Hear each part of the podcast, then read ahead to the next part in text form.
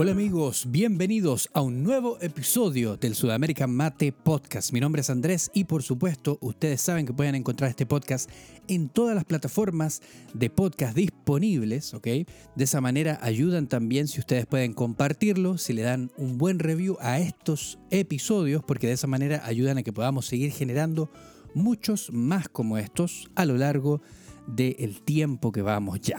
Este es el séptimo episodio, si no estoy mal de la temporada número uno. Me, impresiona cómo hemos ido avanzando. Hoy también me quise tirar un episodio en solitario porque quería tocar un tema que es súper interesante, que estuve leyendo, que estuve buscando, estuve investigando, para que podamos tocarlo obviamente el día de hoy indagando por el internet y buscando en diferentes fuentes, por supuesto, eh, voy a ir contándoles un poquito acerca de la historia de la yerba mate para que podamos ir abriendo el contexto, ir conociendo un poquito más de los orígenes, de dónde se origina esta infusión, esta bebida tan autóctona de la parte de sur de Sudamérica, donde se ha hecho popular a lo largo de todo este tiempo en muchos lugares. Por supuesto, debo reconocer que estoy Estoy de la mano de un rico verde porque no se puede grabar un episodio de Sudamerican Mate Podcast sin un buen mate en la mano.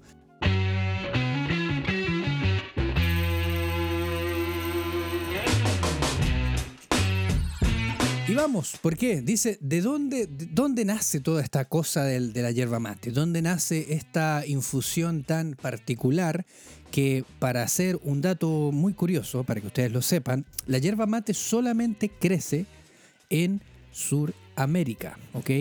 No hay en ningún otro lugar donde se ha podido hacer crecer y donde se ha podido, digamos, establecer a modo de producción como lo ha hecho, como se ha hecho acá en Sudamérica. El mayor elaborador de yerba mate es Argentina, pero después tienes Brasil y tienes Paraguay, tres países donde se genera digamos, tipos y diferentes estilos de yerba mate, que son las que consumimos muchos de nosotros. Eh, esto se ha intentado llevar a otros lugares y sin ningún tipo de, digamos, eh, resultado positivo no se ha podido, digamos, hacer. Pero si preguntamos acerca de dónde viene la yerba mate, bueno, yo quería obviamente siempre dar las fuentes de donde yo saco la información para que ustedes también puedan visitarla. El día de hoy estoy buscando en la página oficial de Tarahui, que es procedente del establecimiento Las Marías, donde hay un apartado donde se cuenta un poquito acerca de la historia de la yerba mate. Y básicamente dice que los beneficios de la yerba mate fueron descubiertos 3.000 años antes de Cristo. Su creciente popularidad se ha fortalecido a través de la historia gracias a sus innumerables beneficios y a su importancia cultural. ¿ok? Aparte, yo creo que muchos de nosotros partimos tomando la yerba mate no tanto por los beneficios, especialmente aquellos que somos de Sudamérica, no tanto por sus beneficios, sino más que nada por una cosa más tradicional, más de amistad, de comunidad, de que alguien te compartió ese mate y te quedó gustando y ahora te compraste tus cosas y lo disfrutas también solo, acompañado o con tu familia. Puede ser que alguien en tu familia tomaba mates y tú te sentabas en esa ronda y tomabas los mates. Pero además de tener ese lado tradicional y bien social, la yerba mate tiene muchos beneficios que son súper importantes por los cuales también se ha popularizado en diferentes países, especialmente durante este tiempo, esto yo puedo decir fácilmente durante los últimos cinco años. El mate es una infusión predilecta en Argentina, Uruguay, Paraguay y hay y hasta algunas regiones de Brasil que particularmente es la parte del sur de Brasil, las provincias de Santa Catarina, Paraná, Río Grande do Sul, eh, Mato Grosso, que son especialmente los grandes productores de yerba mate, tanto yerba mate ustedes saben para chimarrao como yerba mate para tereré y también el mayor proveedor de yerba mate para los amigos de Uruguay. Obviamente por su particular preparación y forma de compartirse, que es algo súper clásico dentro de la yerba mate, esta bebida es considerada como un patrimonio cultural en estos países en particular. También podemos extenderlos hacia los otros países que vamos a ir viendo a lo largo de la historia de la yerba mate. ¿Por qué? Se hizo tan popular en los otros países, no solamente en los países que son productores o en los países limítrofes, en el caso de Uruguay que no produce de manera industrial, sino que compra la yerba mate en Brasil para poder generar su propio estilo de yerba mate, que es el padrón uruguayo. Seguimos. La yerba mate dice, según el libro de Kaa por A, El espíritu de la yerba mate, publicado por el establecimiento las Marías, el descubrimiento de la yerba mate puede atribuirse a la etnia de los Kaingang, unos 3.000 años, como dijimos recién, 3.000 años antes de Cristo, quienes consumían la planta cruda. Esa fue la primera, digamos, em, digamos, el primer antecedente histórico acerca del consumo de la yerba mate, que se consumía de manera cruda planta cruda. Sin embargo, fueron los guaraníes, y acaba el rol importantísimo de este pueblo, indígenas nativos que estaban en algunos países de Sudamérica, que son los guaraní, quienes se dedicaron a explotar los beneficios de la yerba mate y quienes perfeccionaron el método y el proceso de consumo, colocando las hojas en una calabaza con agua y sorbiendo el líquido mediante bombillas hechas de caña. Eso es lo primero antecedente de la yerba mate. El consumo era por eso se le llama el recipiente por excelencia, es la calabaza, ¿ok? Que es, se utilizaba una calabaza y se utilizaban aquellas bombillas de, hechas de caña. Incluso en sus comienzos, antes de desarrollar la tecnología, vamos a llamarlo tecnología, de la caña o de la bombilla, se filtraba el líquido con los mismos dientes, se filtraba para que no se pasaran las hojas. Imagínense, es súper interesante las maneras de dónde comenzó todo esto. De hecho, la palabra mate viene del guaraní kaa mate. Kaa sería la planta o hierba y mate se refiere a la calabaza donde la bebían. Por eso se le llama mate al recipiente también. ¿Ok? Sabían además de su valor nutritivo y se cree que en ocasiones masticaban directamente las hojas, ¿ok? No solamente se consumía de manera, digamos, como infusión, sino también se masticaba.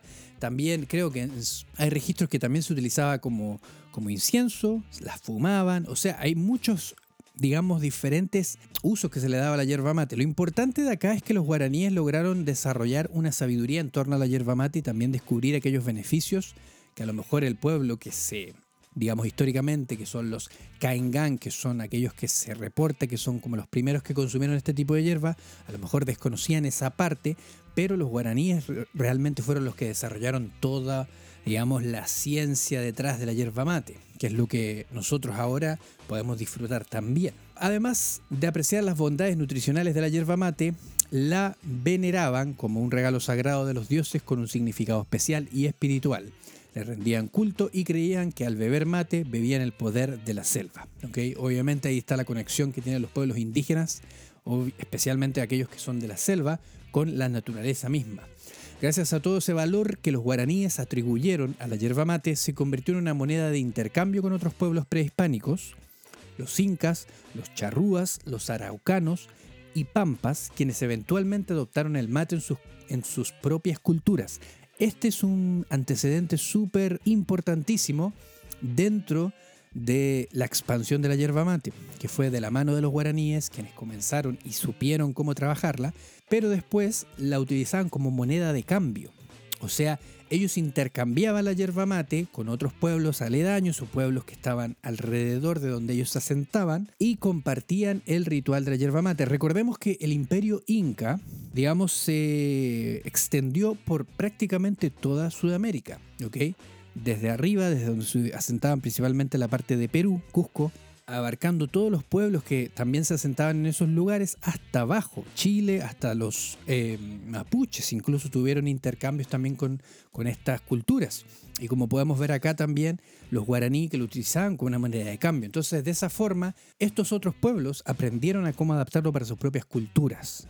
Este es el primer intercambio de todo, lo que marca el inicio del compartir el mate. Obviamente cuando los españoles colonizaron América del Sur, aprendieron de los guaraníes el uso y los beneficios de la yerba mate, por supuesto, por lo que pronto ganó una gran popularidad entre los colonizadores. ¿ok? Acá hay otro punto importante, ¿ok? Tengo que, ustedes saben que mientras yo hablo tengo que ir cebándome el matecito porque así mantengo lubricada la, garganta y puedo seguir trabajando. Salud a aquellos que escuchan también, ¿ah? Este es otro punto importante. Cuando los españoles colonizan la parte de, de, las Américas, obviamente con eso conlleva que en el cono sur descubrieron también lo que es la yerba mate. Al descubrir obviamente todos los beneficios que esta hoja tenía, quisieron también obviamente movilizarla dentro del territorio donde ellos estaban conquistando. ¿ok?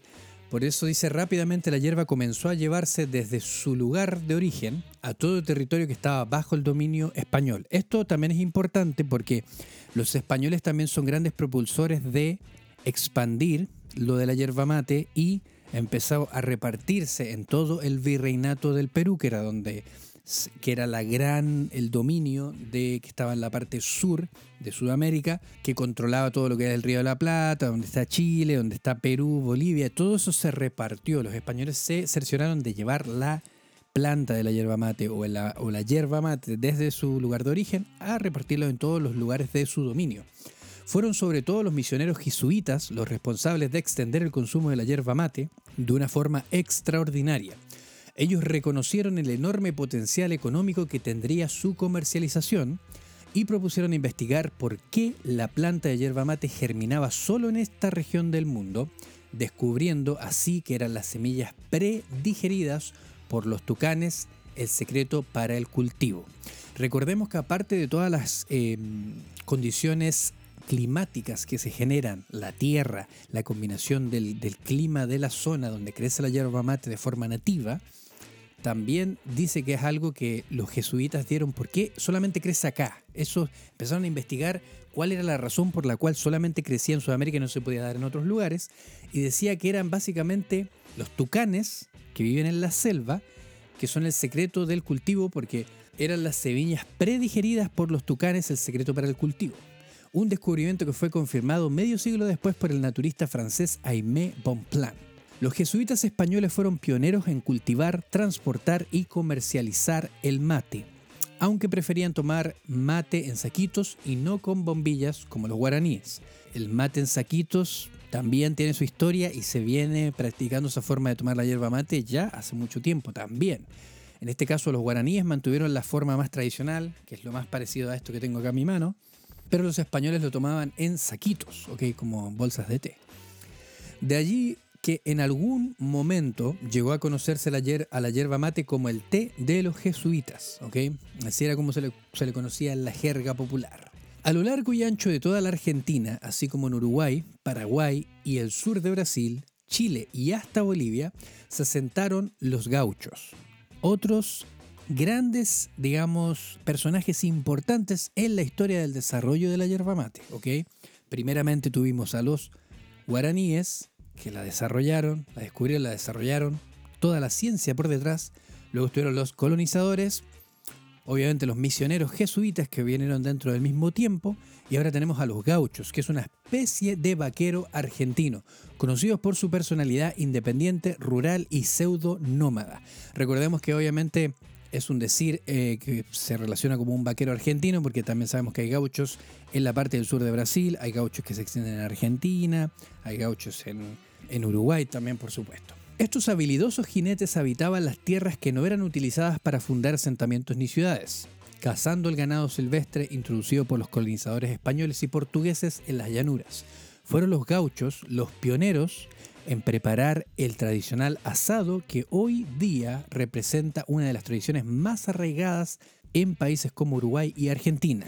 Ojo acá con los gauchos. Empezaron con la, cosa buena, como dicen. ¿ah? El asado. ¿Qué mejor que un asado con, un buen mate, no? Hacer la previa del asado con mate. ¿Quién no lo hace? ¿Ah? No sé, igual si ustedes por ahí hay un vegetariano, un vegano, lo siento pero yo soy de aquellos que me gusta hacer la previa del asado con un buen mate. En su contacto y convivencia con gente de pueblos autóctonos, los gauchos adaptaron el mate como parte de su idiosincrasia, a la par del asado, andar a caballo y su típica vestimenta de cuero. Tomaban mate en grupo, ¿ok? Primer punto importante, el mate se comparte.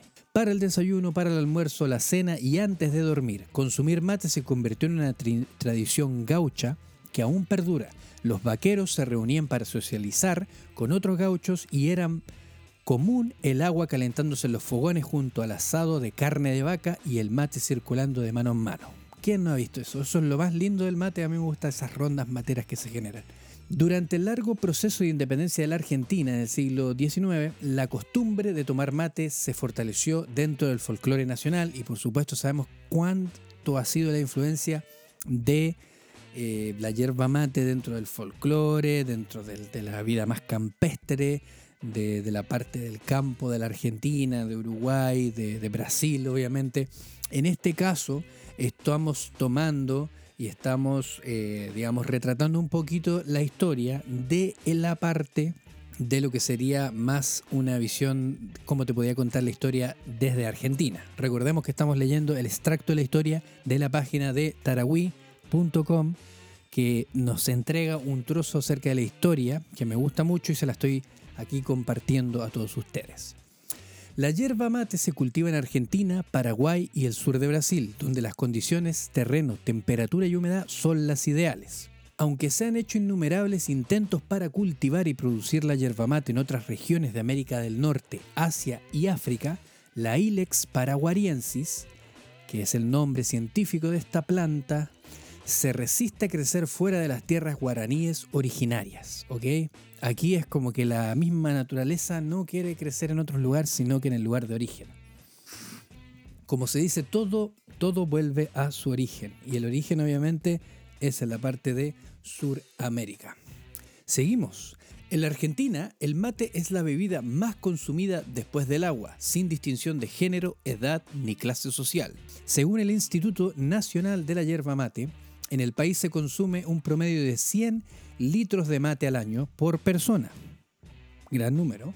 El mate está presente en más del 90% de los hogares argentinos. Hay una gran diversidad de marcas en el mercado, siendo la líder obviamente la empresa de donde estamos extrayendo la historia, en este caso el artículo que está muy bien redactado y obviamente de acá lo estamos leyendo, que es la empresa Las Marías y que dice que obviamente abarca el 20% del mercado nacional de mate. Ojo acá, ¿ah? como se diría, una empresa que mueve mucha cantidad de la producción de la yerba mate.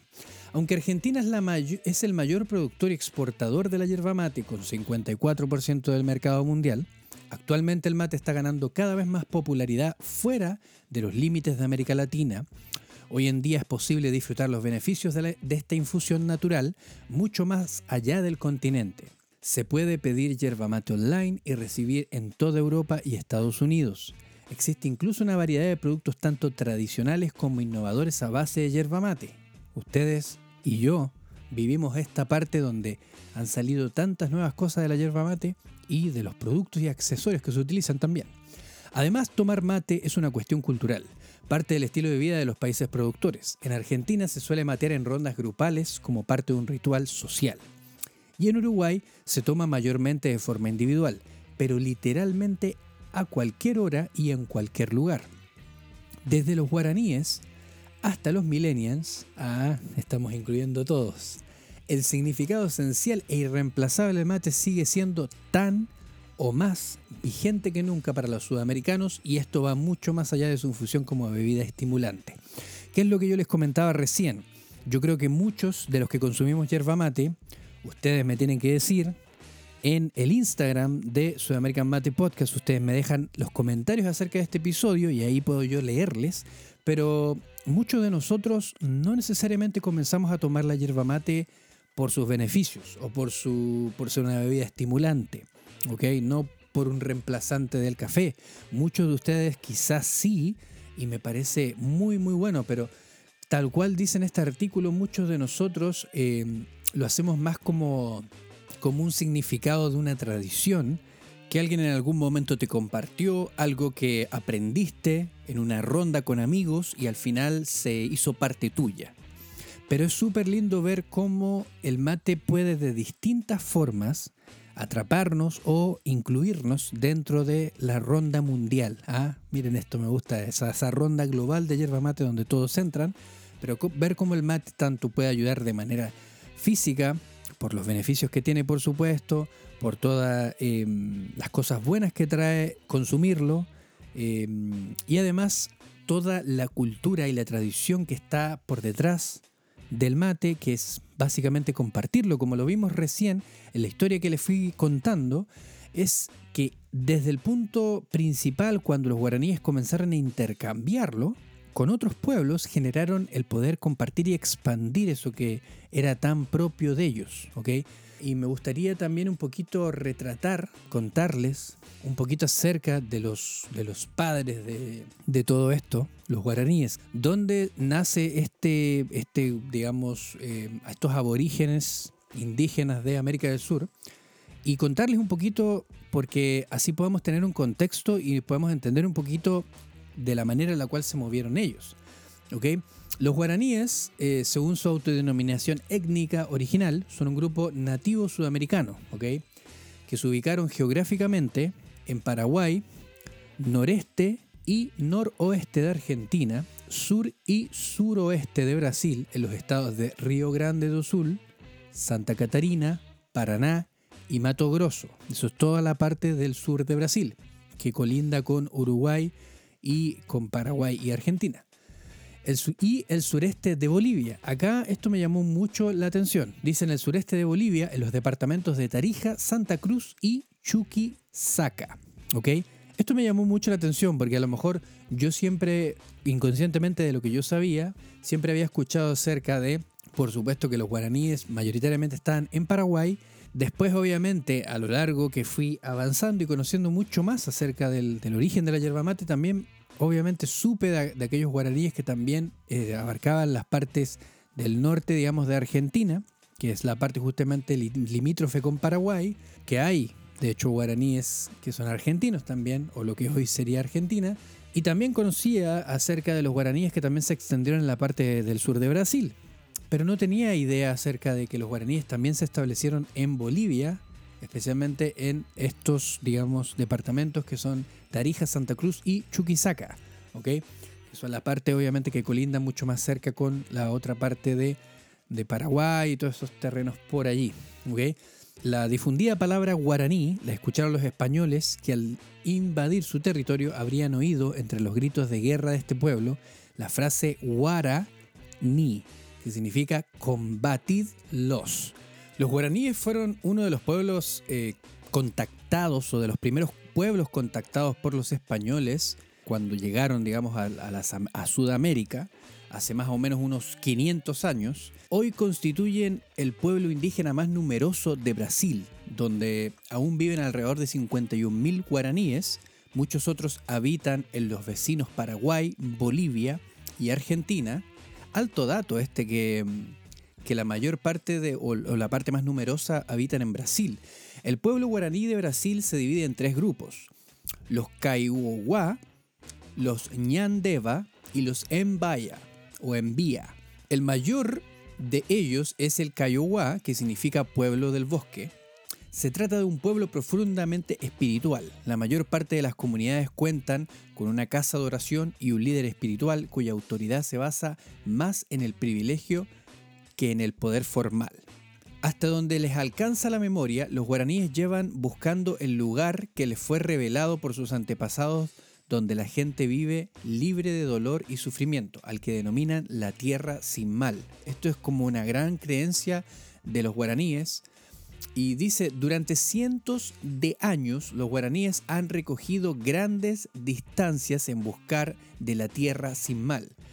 Un cronista del siglo XVI hizo mención de su constante deseo de buscar nuevas tierras en las cuales imaginan que hallarán la inmortalidad y la paz eterna.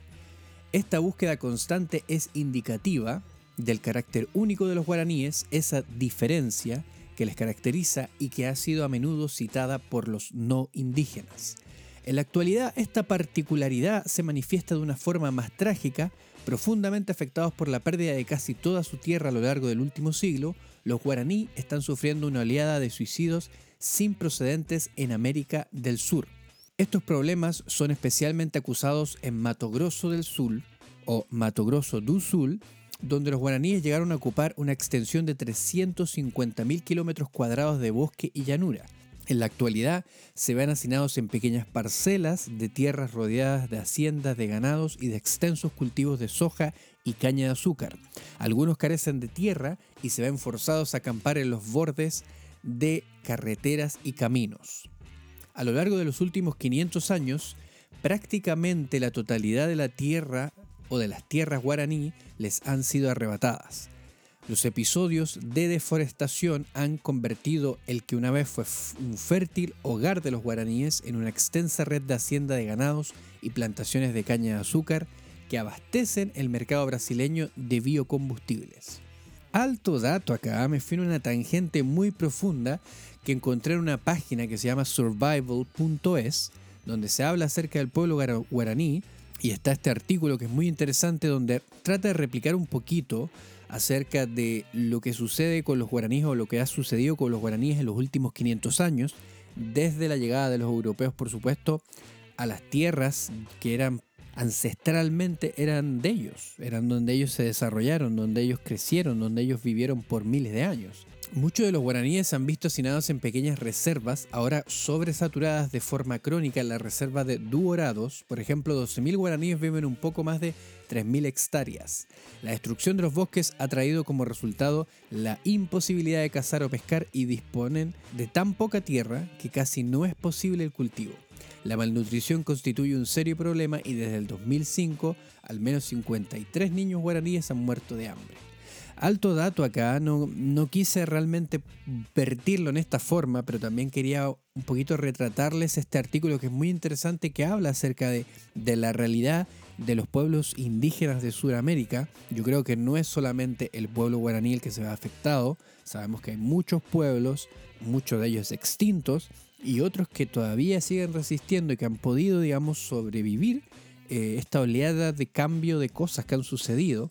Les cuento un poquito para todos los amigos que a lo mejor no son de Sudamérica y lo ven un poquito más lejano, que también es una realidad que pasa mucho en Sudamérica con la explotación de las tierras que por derecho ancestral, eh, digamos, son de los pueblos aborígenes o indígenas de, de la zona de Sudamérica, pero que se han visto extraídas por, en este caso, por toda la industria ganadera, la industria de la plantación de la caña, del azúcar, de la soja, principalmente en el sur de Brasil, y me imagino que eso también se extiende hacia los otros poblados y los otros países que hoy vendría a ser Argentina, Paraguay también, me imagino. ¿ah? Hay un tema para meditar muchísimo acerca de lo que va sucediendo. Brasil tiene una de las industrias de biocombustibles más desarrolladas del mundo. Las plantaciones de caña de azúcar se establecieron en las décadas de los 80 y dependen de gran medida de mano de obra indígena. A menudo los empleados trabajan por un salario lamentable en condiciones terribles. El 2007 la policía llevó a cabo una redada de destilería de alcohol de caña de azúcar y descubrió que 800 indígenas trabajaban y vivían en condiciones infrahumanas. Sigue existiendo eso hasta el día de hoy. Debido a que los hombres indígenas se ven forzados a buscar trabajo en las plantaciones, se ausentan de sus comunidades durante largos periodos, que tiene un gran impacto en la salud y en la sociedad de los guaraníes. Enfermedades de transmisión sexual y el alcoholismo se han introducido por los trabajadores que han regresado y han aumentado las tensiones internas y la violencia. Dice, los guaraníes de Mato Grosso do Sul sufren el racismo y la discriminación, así que altos niveles de acoso por parte de la policía. Se estima que unos 200 guaraníes están en prisión con muy poco o nulo acceso al asesoramiento legal o a intérpretes. Obviamente los guaraníes tienen su propia lengua, su propio idioma. Los, guaraníes que viven en la parte de Brasil tienen que lidiar también con el, con el idioma portugués, que es el idioma nacional o el idioma oficial de Brasil. Pero ellos tienen otra lengua también porque vienen de comunidades guaraníes, donde se habla solamente su dialecto o su, su lenguaje. Además, muchos están cumpliendo severas y desproporcionadas condenas por delitos menores.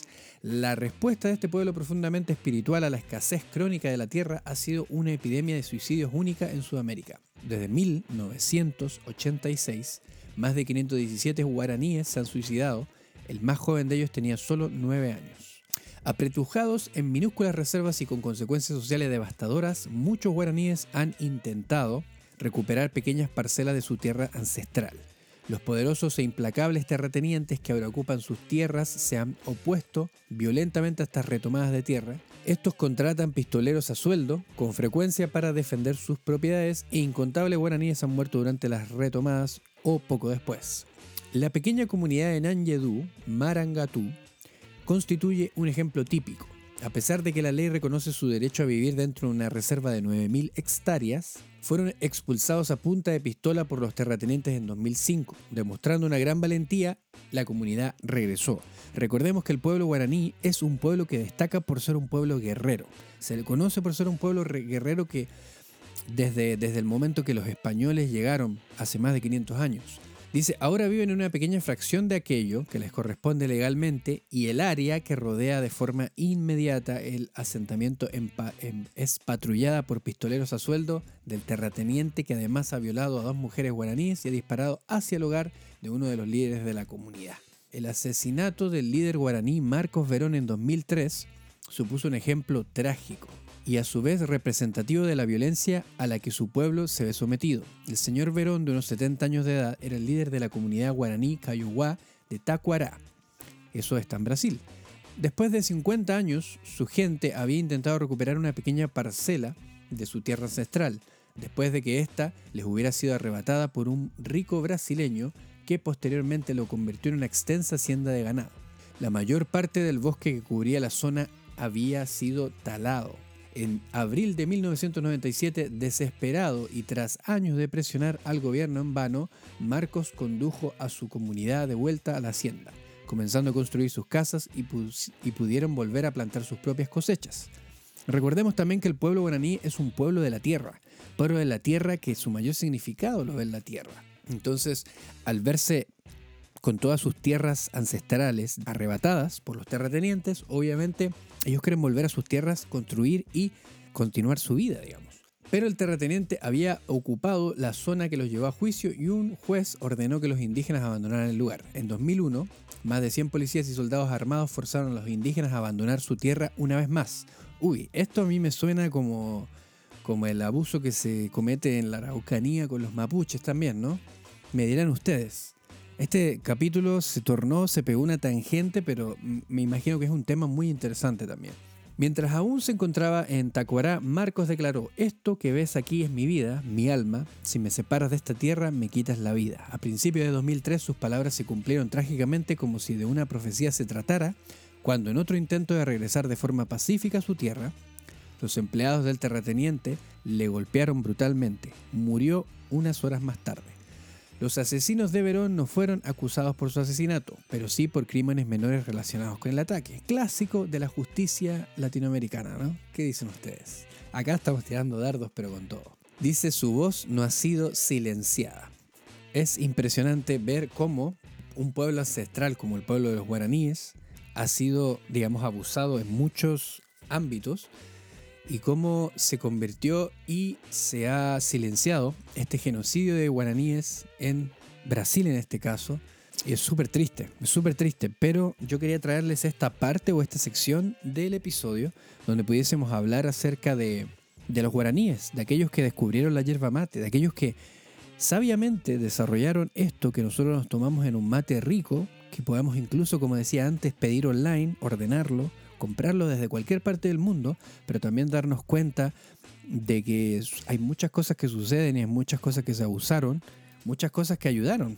No podemos destacar que dentro de todo el, desarrollo y el impulso de los, de los misioneros jesuitas, del mismo virreinato de los españoles cuando lo vieron como una forma de poder em, vender la yerba mate, entonces la empezaron a distribuir dentro de todos sus dominios. Eso también ayudó, en cierto modo, pero ustedes saben que siempre suceden cosas como esta, donde los pueblos que por derecho eh, habitaban las tierras fueron usurpadas y hoy en día son pueblos que se ven en necesidades de poder subsistir y son abusados, son asesinados y tantas otras cosas que se ven, no solamente en el pueblo guaraní, sino que en todos los pueblos originarios. Súper interesante y gran tangente que me pegué por acá, pero espero que ustedes amigos también puedan eh, investigar por ustedes mismos también, buscar estos artículos están disponibles en internet. El que leímos recién es de la página survival o survival.es que habla acerca de los guaraníes. Ustedes ponen guaraníes y ustedes lo van a encontrar. Quiero dejarlos con esta frase que es súper importante para que ustedes puedan entender un poquito más el, contexto de este pueblo. Para los guaraníes la tierra es el origen de toda la vida. y por ende para ellos la violencia o las violentas invasiones de los terratenientes ha sido algo súper terrible porque han destruido mucho de lo que ellos, para ellos como, como pueblo de la tierra, para ellos la vida viene de la tierra. Entonces imagínense, cuando han usurpado su tierra, están quitándoles la vida. Y en ciertas ocasiones de manera física, pero también es algo más conectado con la espiritualidad, con la creencia de este pueblo ancestral. Recordemos que los guaraníes son súper importantes en la, el misma desarrollo de la industria de la yerba mate, por ende en los lugares donde ellos se asentaban, después la empezaron a compartir como leímos recién y empezaron a expandir todo esto de la yerba mate hacia los otros pueblos que estaban eh, aledaños. De hecho, es súper conocido saber que los mapuches también consumen mucho yerba mate desde los tiempos, como leíamos en la historia recién, desde tiempos inmemorables. Imagínense, los pueblos, yo creo que los pueblos tenían mucha mayor comunicación entre sí e intercambio de productos, intercambio de, trueque de, mercancía, de alimentos, de muchas otras cosas, mucho antes de lo que los españoles quizá cuando llegaron a en toda esta parte de la conquista. Entonces, obviamente la yerba mate tuvo su preponderancia, se movilizó de una manera, digamos, em, a lo largo de todo el cono sur, pero los, no tenemos que desconocer tampoco el impulso que se le dio durante el virreinato del Perú y también el impulso que se le dio por medio de los jesuitas que también vieron en esta yerba mate una forma, digamos, de impulsar un comercio, de poder comercializarla. Y la verdad que es lo que ahora hoy disfrutamos. Imagínense, si nadie hubiese tenido esa idea en un comienzo, no estaríamos hablando acerca de lo que es la yerba mate hoy en día. Entonces siempre hay un origen y es súper importante y súper interesante poder leer y poder darse cuenta cómo esto se fue, digamos, desarrollando. Obviamente, el proceso que hacían los guaraníes y toda la manera en la cual ellas elaboraban su propia yerba mate tiene todo una representación, digamos, histórica. Y quería leerles un fragmento súper interesante que encontré por acá, que se llama Guaraníes, los primeros productores, y el artículo se llama eh, la historia de la yerba mate Ilex paraguariensis. Esto lo saco, lo extraigo de la página lanación.com.ar, que es una, la página oficial, digamos, de Argentina. Es una página de un diario. Dice, cronología de los hitos más importantes de la historia de la yerba mate, guaraníes, los primeros productores, de eh, que es la persona que se encargó de hacer todo este trabajo periodístico, digamos, hoy describe acá dos procesos súper importantes que desarrollaban muchos, muchos los guaraníes. Primero el barbacoa M-Biki o Mbiki, me imagino, M-B-Y-K-Y, así se escribe. Eh, y acá tienen unas fotos muy interesantes acerca de tratan de replicar más o menos el proceso que hacían los guaraníes para poder producir su propia yerba mate. Y decía que en esta ilustración está representando el cosechero que se tenía que subir al árbol el, que zapeca las hojas directamente sobre las llamas y el que los acarrea la hierba desde el punto de sapecado hasta el punto de secado. Ellos tenían diferentes tipos de escuadra, cómo desarrollaban su propia yerba mate y cada uno tenía su, su función. Las plantas de yerba mate están dispersas en la selva en su estado nativo. Eso no sé si ustedes lo sabían, pero existen bosques de árboles de yerba mate la yerba mate es, procede de un árbol. No es un arbusto, no es un árbol pequeñito, es, un árbol. Puede llegar a medir 12 o 15 metros fácilmente, incluso más. El sapecado se tiene que hacer lo antes posible.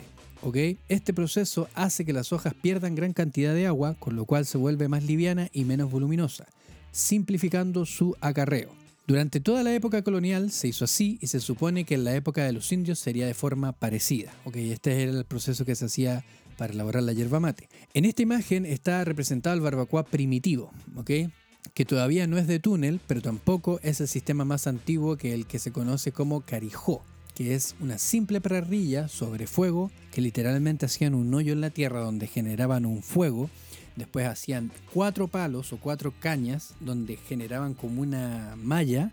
Sobre esa malla se ponía la, las hojas de hierba mate. Se le daba distancia entre el fuego y eh, las hojas de manera de no quemarlas, sino poder, digamos, eh, deshidratarlas, que eso es lo que se busca. Y después tenemos acá el barbacoa y baté, dice. Yo les invito a que vean esta página, la, lanación.com.ar, Historia de la Yerba Mate, Ilex paraguariensis, guaraníes primeros productores, porque hay unas fotos, unas ilustraciones súper interesantes. Una de las cosas que es súper importante por medio del proceso de elaboración de la yerba mate es que todo es muy en comunidad. Todo se hace con ciertas personas que tienen, cada uno tiene su rol y es un trabajo muy, muy en equipo. Dice, esta otra ilustración representa el barbacoa nativo más desarrollado. Hay un barbacoa inicial, que es el que yo les decía, tiene como un hoyo en la tierra y se hace de otras formas. Esta es otra ilustración representada que es el barbacoa de túnel. Este tiene la ventaja de que se produce una hierba mucho menos ahumada. Obviamente en la hierba donde tú tienes mayor cercanía con el contacto del fuego, de la leña que se, que se genera para poder hacer el proceso del sapecado y luego el secado, obviamente los humos o el ahumado de la, de la hierba va a ser mucho más intenso. Entonces se desarrolló este tipo de barbacoa, que es de túnel que se le llama, que produce hierbas un poco menos ahumadas, o sea, el ahumado ya no es tan invasivo, sino que es, menor, ya que el fuego se hace alejado del barbacoa y se conduce el calor separándolo de los humos mediante un túnel de varios metros. Este libera debajo de la parrilla el calor libre de humo, o sea, se hace todo un túnel para, digamos, filtrar todos esos humos y poder lograr una menor invasión a la hora de que se exponga a, las hojas, digamos, entonces el calor dice, el sale calor, que es el que produce que vamos a deshidratando y secando las hojas, pero viene con mucho menor cantidad de humo. Acá vemos representado al Urú, la figura responsable de hacer el secado. El Urú es un personaje principal en eh, el proceso del secado de la yerba mate. Quien es el responsable de hacer el secado, hasta el día de hoy se conserva ese nombre y esa función dentro de la industria yerbatera. Hay personas que se les llama el urú, que son los que trabajan en los secaderos, tanto en Argentina, en Paraguay, en lugares donde se, digamos, donde se produce la yerba mate, pero el nombre urú viene de la persona que estaba encargada del secado de la, la forma de secado tradicional o ancestral. El responsable del secadero, por más que produce toneladas de hierba, es una persona que se vale de su conocimiento y de su percepción sensorial para manejar los tiempos de secanza. El urú es una persona súper importante en el proceso del secado porque es la persona que sabe, incluso conoce el sonido de las hojas para saber cuándo la hoja está lista en el proceso del secado. Eso es súper interesante porque todo este desarrollo son personas que aprenden el arte de secar la yerba mate por medio de, la sabiduría de una persona que transmite a otra y así es como se va pasando de generación en generación. Entonces el urú es una persona súper, súper importante en el proceso porque es la persona que está responsable del secadero y este es más o menos un artículo que es súper interesante donde muestran a grandes rasgos con muchas ilustraciones, dibujos donde te muestran más o menos el proceso que se hace en la selva desde que se extrae las, las ramas de hierba mate donde se inicia el proceso del secado. Así que les invito a que busquen, revisen, porque está súper, súper interesante, donde vemos muchos personajes que son súper importantes en el proceso de, de la yerba mate. A veces pensamos que es súper simple y nos damos cuenta que en esta, que es el episodio donde hablo acerca de la historia de la yerba mate, nos damos cuenta que hay muchos factores, mucho de la historia que se involucra y muchas otras cosas que podemos tratar. Obviamente no quiero tirar toda la historia en un solo capítulo del podcast. Quiero dejar más historia porque tenemos mucho más que hablar en otros episodios. Así que por supuesto, miren, ¿qué otras historias hay acerca de la historia de la yerba mate? Los gauchos en mayor profundidad, el pueblo guaraní en mayor profundidad o quizá cómo se expandió la yerba mate por medio del virreinato del Perú los diferentes métodos o los diferentes culturas o tradiciones del mate en los diferentes países. En Chile hay una historia relativa al mate, en Argentina hay otra, en Uruguay hay otra, en Perú, durante el virreinato, hay historia del mate, obviamente, donde hay que un poquito desempolvar esos libros y empezar a buscar esa historia que a lo mejor desconocíamos. Pensamos que a lo mejor no es algo tan nuestro porque no somos productores, pero en cierto modo la hierba mate pasó antes que nuestras propias vidas. Así que imagínense, súper, súper interesante. Así que amigos, ah, no se pierdan porque acá les dejé este episodio que espero que lo hayan disfrutado mucho, yo tengo acá mi matecito de lado, que al darme cuenta todo lo que se hace y todo lo que pasó antes de yo tener esta hierba mate en mis manos, obviamente me da un, todo un sentimiento de, de poder apreciar un poco más el trabajo que hace cada una de las personas en la cadena de la producción, incluso de la venta y de la distribución de la hierba mate, que es lo que tomamos hoy en día. Así que obviamente habrá otros episodios donde hablaremos la parte 2, la parte 3, parte 4, no sé. Ahí ustedes me tienen que comentar. No se olviden de seguir el Instagram de Sudamerican Mate Podcast, tal cual. En Instagram, arroba Sudamerican Mate Podcast, y ahí van a poder encontrar exclusiva información acerca solamente del podcast, ¿ok?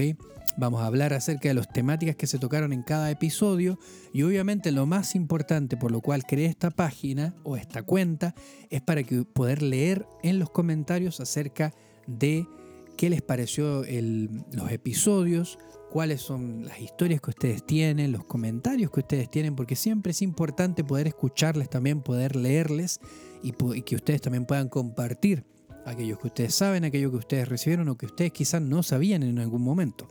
Así que no se olviden de seguirnos en todas las plataformas de podcast disponibles como Sudamerican Mate Podcast. No te olvides, la única forma que podamos hacer para que esto siga creciendo es poder hablarle, comentarle, compartirlo a nuestros amigos. Obviamente si tú utilizas Apple Podcast no te olvides de dejar un buen review, ¿ok? Cinco estrellitas y le dejas ahí un buen comentario porque de esa manera ayudas a que obviamente podamos seguir difundiendo lo que estamos haciendo acá de manera más tranquila, más relajada, conversando temáticas que son súper interesantes y que yo la verdad que disfruto mucho haciendo estos episodios porque siento que tengo esa faceta que es diferente en la cual puedo también compartirles cosas que también al mismo tiempo que las comparto, en algún momento también las, las pude descubrir. No se olviden tenemos episodios todas las semanas y por supuesto yo estoy acá tomándome matecito nos vemos en el próximo y hasta entonces, buenos mates.